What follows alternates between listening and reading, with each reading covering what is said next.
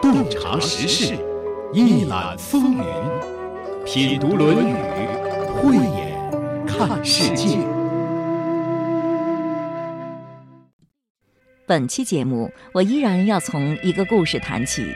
故事中的主人公叫密子建，是孔子的弟子。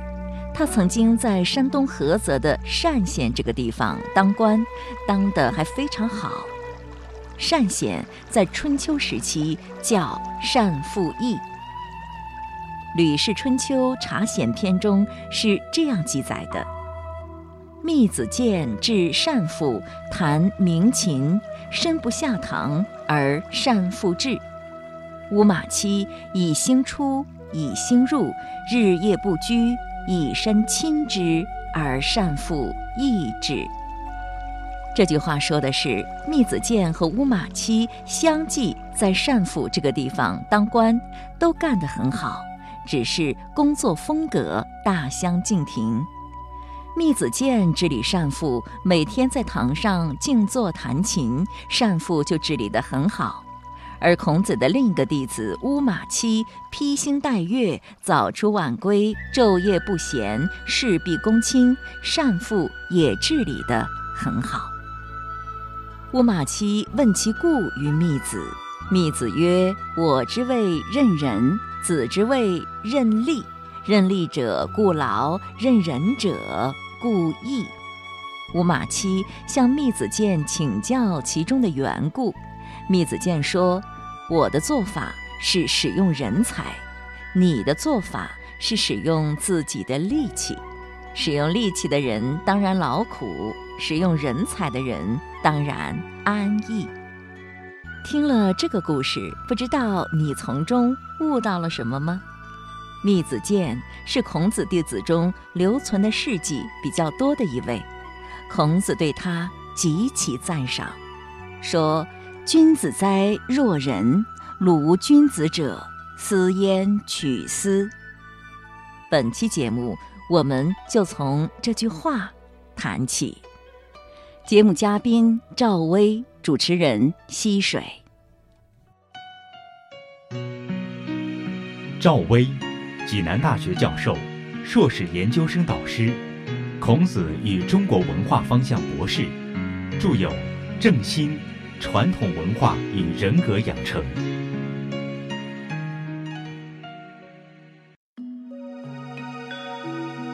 子谓子建。君子哉若人！鲁无君子者，斯焉取斯？这是一句孔子评价子建的话，说：“君子哉若人！君子就应该像子建这个样子，是不是这样翻译呢？”他说呀，这人真是个君子啊！哦，这个人真是个君子啊！哦，下边那句话我觉得就挺难了。鲁无君子者，斯焉取斯？是什么意思呀？他说，假如鲁国没有君子，他从哪里学的这样的品德呢？那也就是说，孔子的意思是，鲁国其实是有很多君子的喽。那也就是说，当时人们认为鲁国是没有君子的。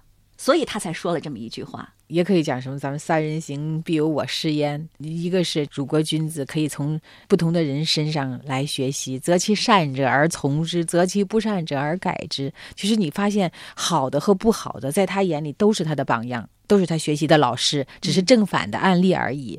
再一个，很多的所谓的君子，他是从哪里学习？天地万物都是他的老师。那孔子说“鲁无君子者”呢？他这是一句实实在在的君子啊，还是像您刚才讲的这个意思呀？孔子的意思是什么呢？所谓的君子啊，并不是外面的人，而是什么呢？内在的自我。小人、君子都在自我的心中。你是个君子，你就看到的君子多；你是小人，你就看的遍地都是小人。就是每个人身上都有值得学习的地方。对，就是我们能够把自己内在的那个君子彰显出来。那这句话到底是在说什么呢？是在赞美子建，还是说鲁国有很多君子？归根结底还是赞美子建的，是吧？子谓子建嘛。对，鲁国如果没有君子的话，他从哪儿学的呢？我还是对后边那半句有疑问。那那我们换一个场景，就假如说啊，你说我们呃生活的这个地方。没有君子吗？如果说没有君子的话，溪水老师，你从他哪里学的这些品德呢？是一个道理。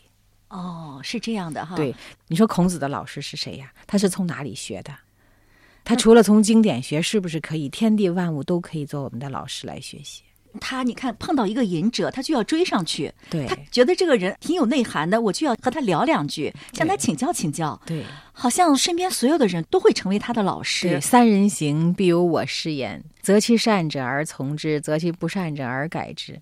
就是这样。其实，天地万物每个人都是我们的老师。他可能每一个点，他无论做的对和不对，都是我们的镜子，都可以成为我们的老师。啊只要是好学，对，那么就能找到老师对。你做的好也是我老师，你做的不好，我不按你这样做，我反着做，不也是老师吗？你也是我的老师，都是也就是说，不管当时的社会状况是什么样的，只要你是一个有好学正心正念，啊、好学向上的一个人，就看你怎么看这个问题。你会看问题，嗯所有人都是你的老师，天地万物都是你的老师那我们就会找到自己的那个正道，啊。对，就会成为一个君子。，先要有正心，再有正念。原来密子建是这么学的，对，和孔子的学习方法是一样的。是啊，天地万物都是我们的老师，都可以从中学习。就我们看着太阳日出而作，日落而息。如果说我们围观的时候，是不是也应该这样去做，让老百姓能够有休养生息的机会啊？所以说，能否成为君子，并不取决于环境，对完全取决于自己个，人个人那颗心，就关键取决于自己如何选择，如何追求。对那我们知道密子健是一个有怎样追求的人了，因为我要追求成为一个君子，所以他成为了一个君子。是。还是说的为己之学，成德之教，就是为把自己修养出来，把自己内在的那个君子彰显出来就可以啦，就成了君子啦。所以说，读同样一句话，每个人的境界不同，他读出的内容也完全不一样。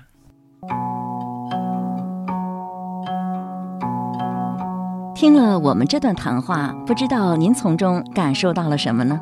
我感受到了两点：第一，密子建是个君子；第二，密子建是怎么成为君子的呢？他是学来的，他特别善于学习。下面我们就来看看密子建这位被孔子赞为君子的人是什么样的。君子首先德行好。但仅有德行还不够，还得有本事，会做事，必须两全其美。瞧人家密子建是怎么当官的，人家在家弹琴养性，不用出门就把善妇治理好了。那他是怎么做到的呢？会用人，用贤人，能放权。他只要选好人，用好人，事情就办好了。这不就是无为而治吗？而不是像有些领导，宁愿什么事儿也干不好，也得抓着权力不放。这是密子建的智慧，也是因为他贤德的感召。为什么这么说呢？因为人才一定是愿意被人才使用的。如果你不是个人才，也没有宽广的胸怀，你就看不到人才。人才也不愿意为你所用。密子建德才兼备，他有善于发现人才的眼光，当然，人才也会被他吸引到身边。密子建和乌马期都能治理好善妇，可是相比而言，子建高明太多了。在《孔子家语·辩证》第十四中，有一段这样的记载。孔子谓密子建曰：“子至善父，众乐，子何失而得之也？子欲丘所以为之者。”孔子对密子建说：“你治理善父这个地方，民众很高兴。你采用什么方法做到的呢？你告诉我，你都干了些什么？”密子建回答了三点，孔子一一做了点评。因为内容比较长，我就在这里不全给大家介绍了。孔子的意思就是说，你的前两点做法可以让中低水平的人对你心悦诚服。当子建说到第三点的时候，孔子叹曰：“其大者，乃于此乎有矣！昔尧舜听天下，务求贤以自辅。夫贤者，百福之宗也，神明之主也。惜乎不齐之以所治者，小也。什么意思呀？孔子赞叹说：“治理好善福的大道理就在这里了。从前尧舜治理天下，一定要访求贤人来辅助自己。那些贤人是百福的来源，神明的主宰呀。可惜你治理的地方太小了。”孔子认为，密子建还有能力做更大的官。那密子建说了什么，让孔子如此的赞叹呢？子建的名字叫不齐，他是这样回答孔子的：“此地民有贤于不齐者五人，不齐视之而秉度焉，皆教不齐之道。”意思是说，在单府这个地方，比我贤能的有五个人，我都尊敬地和他们交往，并向他们请教，他们都教给我。治理之道。由此我感到，要办好事儿其实也不难，只要用好人就可以了。还有一个故事可以说明子建的与众不同之处，值得一提。孔子的侄子孔灭与密子建同在鲁国做官，孔子问孔灭。你当了这段时间的官，有什么得失啊？孔灭说：“未有得，而失有三。官府的事接连不断，顾不得读书了，学业也荒废了。俸禄不多，稠州也不足以供给亲戚，亲戚也疏远了。公事多而且急，没时间凭吊死者，问候病人，友情也淡薄了。”孔子听了很不高兴，又去问密子建。密子建说：“自从做官，没有失去什么，有三点收获。原来学习的知识能得到实践，学问更加精通了。俸禄虽然不多，但也能照顾亲人，亲朋更加亲近了。公事虽然多，也能凭吊死者，问候病人，朋友之情易笃。”孔子喟然感叹：“子建真是个君子啊！你看看这两个人，同样的境遇，不同的心态，就完全带来不同的结果。和官儿大小没有关系，跟他的心态和处理问题的能力有关系。你看，在孔灭心里全是诗啊，工作忙。”啊，顾不上学习，工资少，没有时间照顾亲人，事情多，顾不上朋友。在密子健心中呢，就全是德。你看，能够更加这个敬仰亲人，兼顾工作人情啊，工作有劲头，乐观平和，幸福满足。你看，密子健心里是满满的正能量和主旋律。是啊，同样的事情，就是看待问题的角度不一样，对他的心态不一样，心态不一样。也就是说，我们是一种。大我的心态还是一个小我的心态去做事儿。一个君子就是那个彰显大我的过程嘛，付出，凿井集权的给予别人。心门就是一个往内开，一个往外开，一个是想得，一个是想舍。对，看法完全不一样，心态完全不一样。其实君子看待一件事情，不管是遇到了再多的困难，他付出再多，给予别人再多，我感觉实际上受益最多的，对，还是自己，还是君子自己。对，大家看到他付出了很多，好像是舍己为人，他也是确实是舍己为人。就我记得老子说过一句话：只有无私才能够成其私。也就是说，你做事儿的时候心甘情愿去干。对，别抱怨，对，一定会有收获的。对，只要是心甘情愿的，呃，去做事情就可以了。别攀比，别抱怨，因为做贡献的过程不是一个做买卖的过程。比如说，我给你十分，你就应该给我十分；你给我八分，我就觉得亏了，那就麻烦了。关于子建的故事还有很多，从中你可以知道君子的风采原来是这样的。鸣琴闲暇待月忙，春兰秋菊各自芳。珍重一人怀旧德，殷勤为助二公堂。为了凭吊和感念密子建和乌马期的德政，后人在密子建经常弹琴的地方筑起了一座前方后圆的高台，名曰琴台。台上建了二弦祠，素有他们金身，就在今天菏泽的单县。孔子认为子建是君子，那他对自己的另一位高足子贡又是？怎么评价的呢？子贡问曰：“次也何如？”子曰：“汝气也。”曰：“何气也？”曰：“胡连也。”这句话呢，是子贡自己问老师说：“老师，你说我这个人怎么样啊？”你说子贡问这话的时候是一种什么心情呢？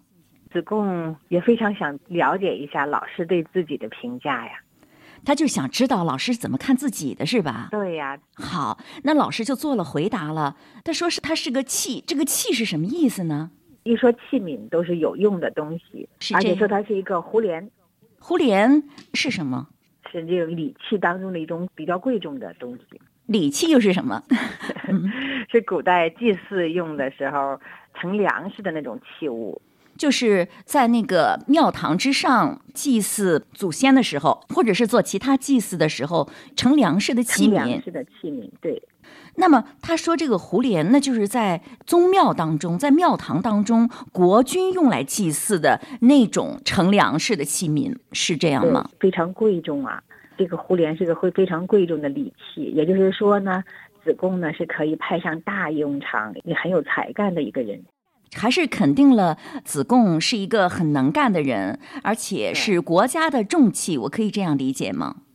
对，在这里其实他是一个器啊，就是有一方面才能的人。这里很奇怪哈，孔子是非常注重人的品德的，但是他在这里却没有肯定子贡的品德，只是肯定了他的才干。那么说这个评价高还是不高呢？呃，得看怎么看，因为孔子认为呢是德重于才。嗯，而他在这里呢，却没有肯定子贡的德，而是肯定了他的才干。比如说，我们说，哎，这个人是个做会计的，那个人是个做厨师的，他有一定的才能，但不能意味着他干什么都可以。孔子在这里呃说子贡是一个器皿，可是我记得子贡呢，他是一个非常有才干的人，他口才很好，他能够说服齐国不再打鲁国了。你看他就是很有外交的才能。另外呢，我们知道他是个做生意的人，很会做生意。我们在《论语》当中也看到子贡是一个很会言语的人，语言天赋也是很高的。通过这几个方面，我们就觉得这个人是挺了不起的。在孔子死了之后，他的一些同僚或者是相识的人对子贡的才干也是非常的认可的，甚至认为子贡的才干是超过老师的。可是，哎，孔子在这里却对子贡似乎有点不以为然，我就不太理解了，为什么会这个样呢？因为孔子教授的是先王之道，也就是说修身齐家治国平天下。无论是天子还是庶人，都是以修身为本，也就是以修养那个品德、成就那个品德为本，人格的养成为最重要的。孔子说他像个器，谈到这句话的时候，我就想起了另一句话，就是“君子不器”。那你在这儿能不能再给大家讲一下，什么叫“君子不器”？《论语为政》里面呢，就曾经提到过“君子不器”，认为君子呢不应当像器皿一样。只具有某一方面的才干，孔子认为子贡呢尚未达到君子不器的那样的境界，就是他的修身还没有完全修好。就是说，孔子认为一个君子所应该具备的素质，不应该仅具备一方面的才干才能，就是我们讲的那个呃，达则兼济天下，退则独善其身这样的境界。我们都知道，子贡呢也是孔子的非常得意的弟子，他已经是一个非常值得我们学习的人了。但是孔子对他的评价呢，还不是最高的，更高的境界似乎还有一种就是不弃。大家就不太理解，能不能给大家举个例子？不弃的君子像谁那样算是不弃的君子了？因为我们已经知道了，如弃一般的君子是子贡这样的。那么不弃的君子是什么样的？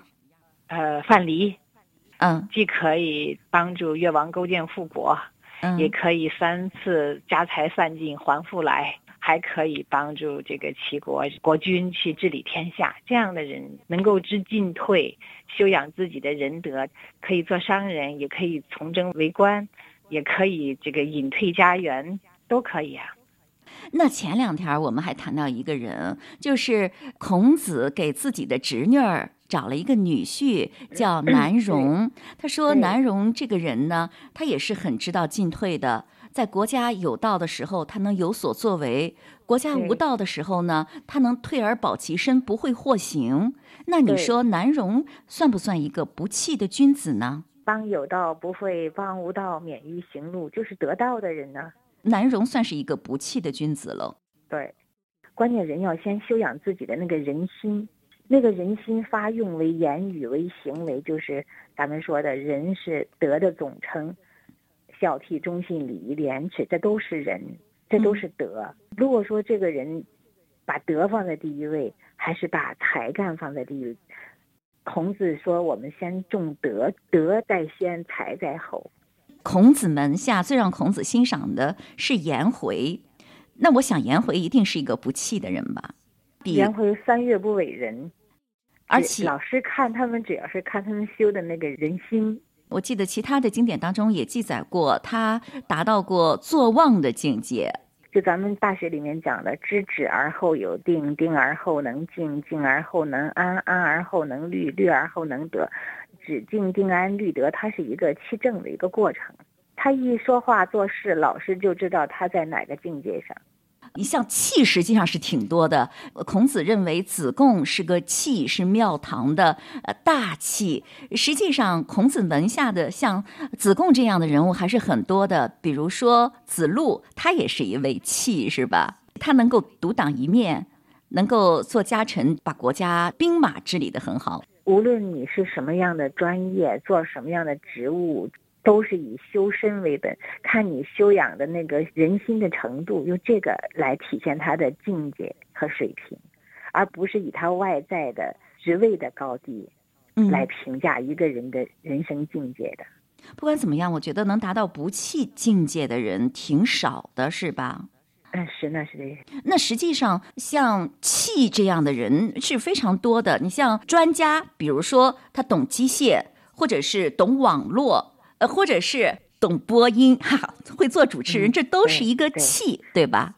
是在一方面才能，在某一方面具有才华或才能，但是他没有通达呀，就是不能够究天人之际，通古今之变。他不一定能够上知天文，下知地理，中通人事，他不一定能达到那么通达的境界。一个君子是能够通达这些境界的，哦，是这样啊，上知天文，下知地理，中通人事，就是让他进入一个行业，比如说他可能。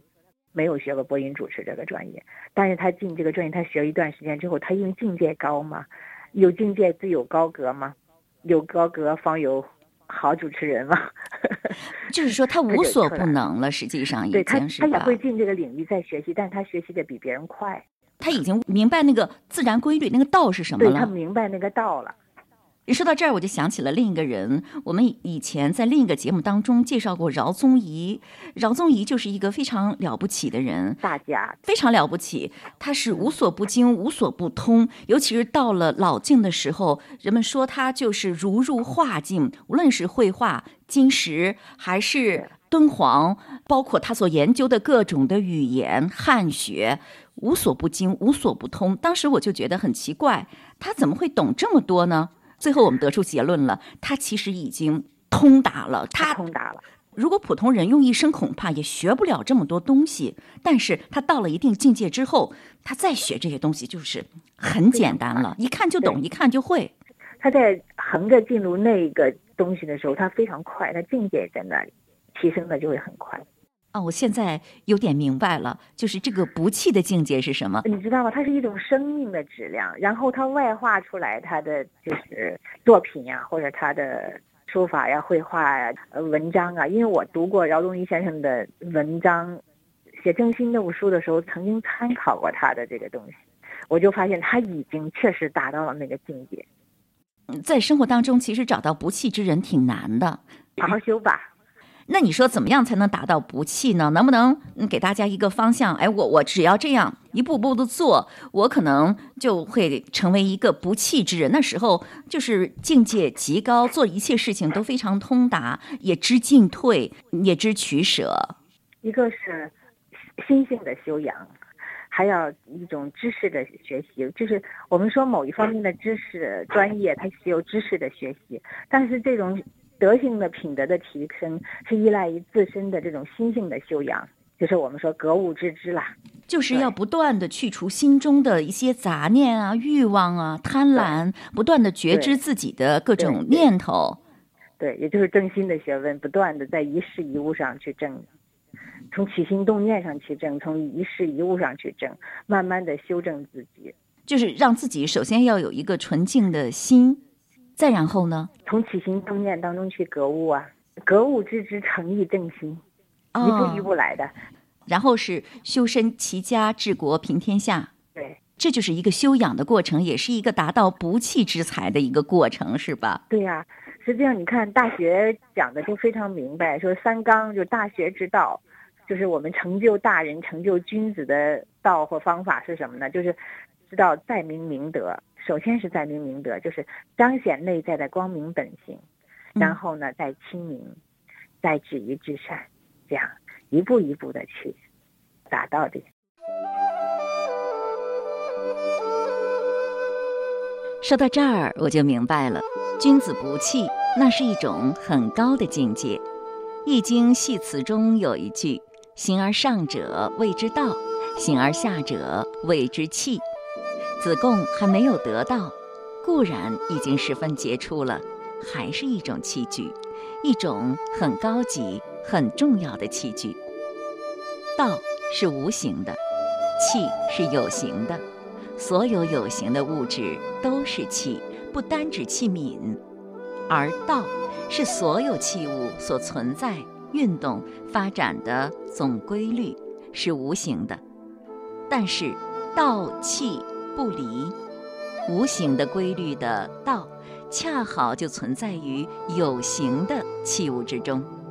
君子不器的意思是，作为君子，不能只求学到一两门或多门手艺，谋求职业发财致富，而当至于道，就要从万象纷呈的世界里面去悟到那个明明天道，从而以不变应万变。才有驾驭各种复杂事件的能力，担当起修身齐家治国平天下的重任。谢谢赵老师，终于把我讲明白了。今天的节目就是这样了。节目嘉宾赵薇，主持人溪水。品读《论语》节目首播每周日二十一点三十分，重播每周六二十一点三十分。品读《论语》已上传齐鲁网、闪电新闻客户端、蜻蜓 FM，欢迎查找收听。